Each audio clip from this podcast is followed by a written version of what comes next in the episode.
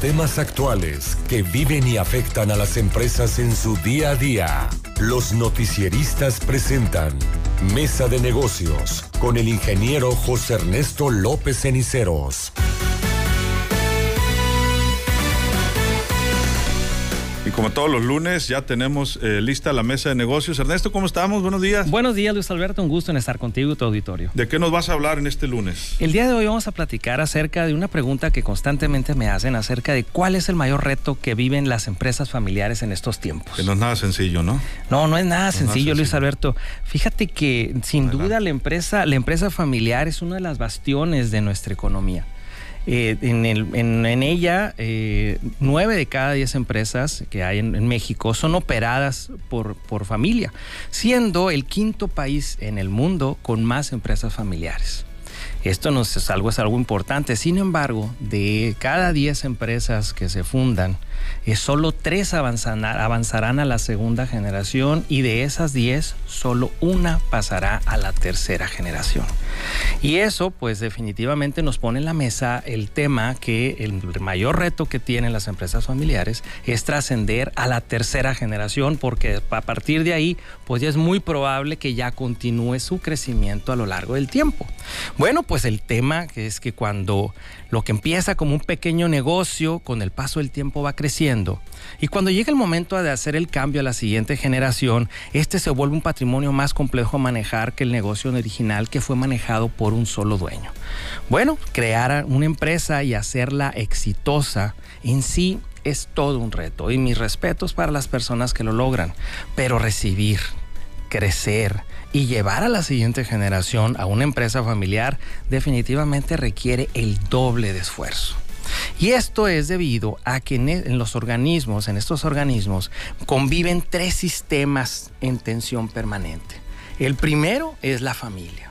La familia es la que se junta los fines de semana, y que quiere armonía, quiere paz y quiere bienestar para todos y opina acerca de la necesidad de que le den trabajo a un sobrino, que le aumenten el sueldo a un hijo, que no lo regañen porque no cumplió con sus responsabilidades y está operando o opinando dentro de lo que viene siendo el ámbito familiar.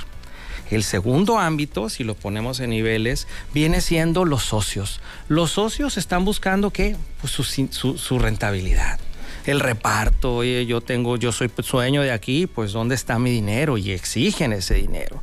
Y en el tercer nivel se encuentra la empresa dirigida por un familiar que en su momento, pues lo que está buscando es que lo, primeramente que lo dejen trabajar ¿Por qué? Porque cada decisión que él toma está discutida, está criticada y a veces no está apoyada o a veces sí por todos los, los ámbitos anteriores y al mismo tiempo tiene que estar navegando para lograr hacerla exitosa en el mercado. Bueno, pues esto, estos tres ámbitos definitivamente se combinan con lo sensible y delicadas que son las relaciones familiares cuando se trata de desacuerdos, sobre todo en situaciones que afectan a los socios y que afecta a la armonía de la familia, sobre todo, ¿de qué crees, Alberto? Pues tratándose de dinero. Claro.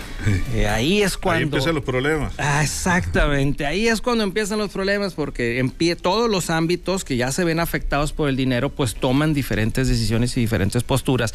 Y el, la persona que está manejando una empresa familiar de segunda generación tiene que estar consensando de cierta manera los intereses porque la empresa ya no es solo de él, es de varios socios que heredaron la empresa. Y bueno, pues esto nos pone en claro que las habilidades necesarias para gestionar un negocio de primera generación son enteramente diferentes de las necesarias para gestionar una empresa de la segunda generación en adelante.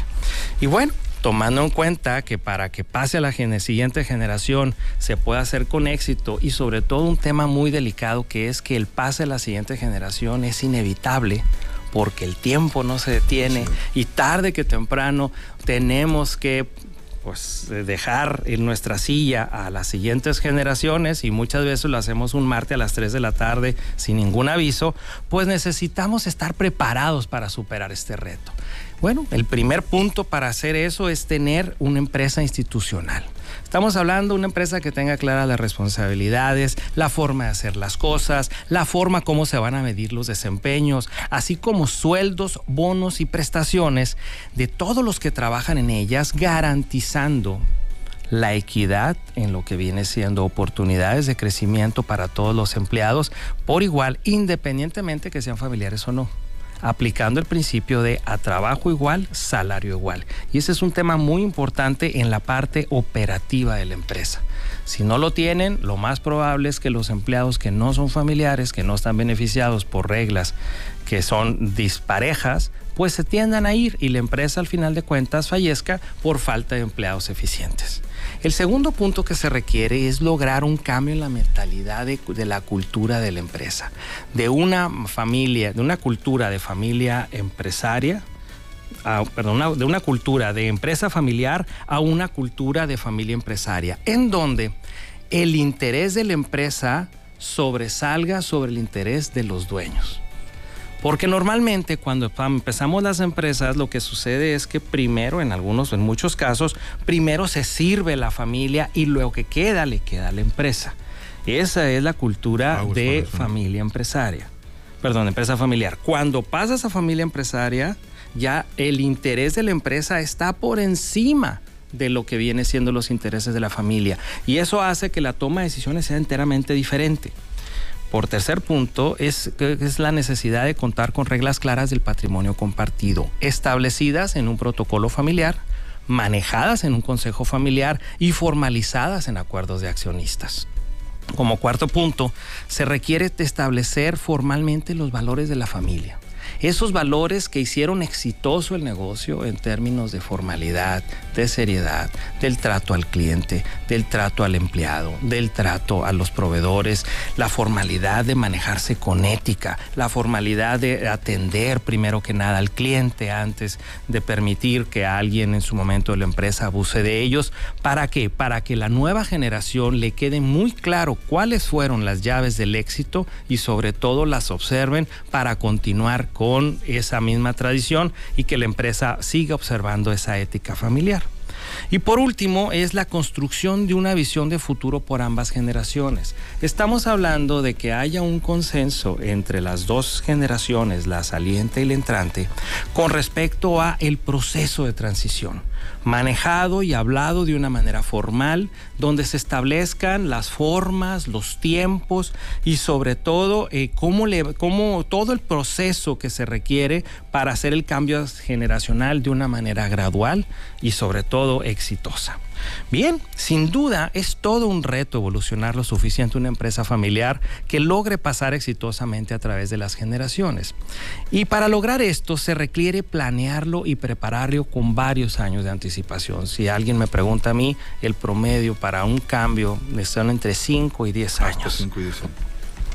Y bueno, pues el, lograr, si bien es un esfuerzo interesante y en algunas veces doloroso, porque para la generación que va saliendo, pues es admitir que ya su tiempo ya va terminando en términos, en términos profesionales, pues definitivamente eh, el, lograr que el patrimonio obtenido con tanto esfuerzo continúe como una fuente de ingresos para las siguientes generaciones, creo que es una de las mayores satisfacciones que puede tener el ser humano al, al lograr trascender con un patrimonio organizado y definido para que las siguientes generaciones y los empleados que trabajan en ella sigan teniendo un beneficio como, como, como tal. Por lo que lo invito a que independientemente del tamaño que tenga su empresa, se prepare en este proceso para evitar que se cumpla el dicho hijo de comerciante príncipe, hijo de príncipe mendigo que representa que la primera generación genera un patrimonio, la segunda lo disfruta como si fueran príncipes, pero por esa falta de preparación para la tercera, pues prácticamente ya no les toca nada. Muy bien, Luis Alberto. Es, con eso. Sí, totalmente. Este es mi comentario el día de hoy. Si usted tiene algún tema en especial que le interesa, platiquemos, por favor hágamelo saber a mi WhatsApp 6677-516320 o a mis Facebook o, Facebook o TikTok, es Aurum CG. Mi nombre es José Ernesto López Ceniceros. Que tenga usted un excelente día. Muchas gracias, José Ernesto. Buenos Voy a la orden, Luis Alberto.